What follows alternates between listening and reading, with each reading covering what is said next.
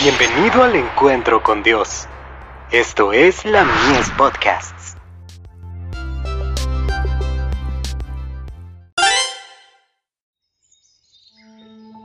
La maravillosa gracia de Dios. Alejar la inquietud y la duda. Hombre de poca fe. ¿Por qué dudaste? Mateo 14, verso 31. Cristo vino al mundo para enseñar que si el hombre recibe poder de lo alto, puede llevar una vida intachable, con incansable paciencia y con simpática prontitud para ayudar, hacía frente a las necesidades de los hombres. Mediante el suave toque de su gracia desterraba de las almas las luchas y dudas, cambiaba la enemistad en amor y la incredulidad en confianza. El Ministerio de Curación. Página 15. No es prudente que nos miremos a nosotros mismos y que estudiemos nuestras emociones.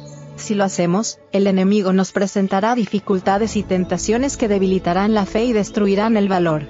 El considerar detenidamente nuestras emociones y ceder a nuestros sentimientos es exponernos a la duda y enredarnos en perplejidades.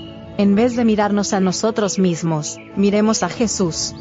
Cuando las tentaciones os asalten, cuando los cuidados, las perplejidades y las tinieblas parezcan envolver vuestra alma, mirad hacia el punto en que visteis la luz por última vez, descansad en el amor de Cristo y bajo su cuidado protector.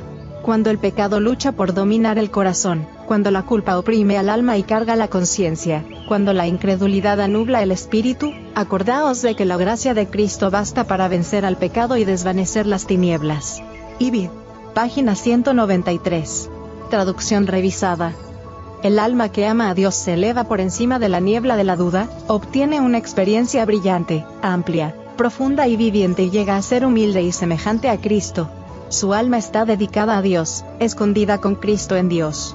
Será capaz de soportar la prueba del abandono, el abuso y el desprecio, porque su Salvador sufrió todo eso. No se sentirá molesto ni se desanimará cuando sobrevengan las dificultades, porque Jesús no falló ni se desanimó. Todo cristiano será fuerte, no en la fortaleza y los méritos de sus buenas obras, sino en la justicia de Cristo que le es imputada por la fe. Es una gran cosa ser humilde y manso de corazón, puro y sin contaminación, tal como lo fue el príncipe del cielo cuando anduvo entre los hombres. Comentario bíblico adventista. Tomo 7. Página 907.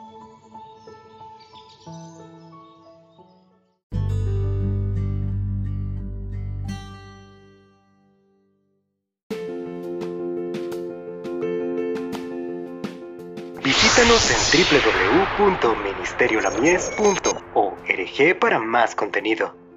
Dios te bendiga.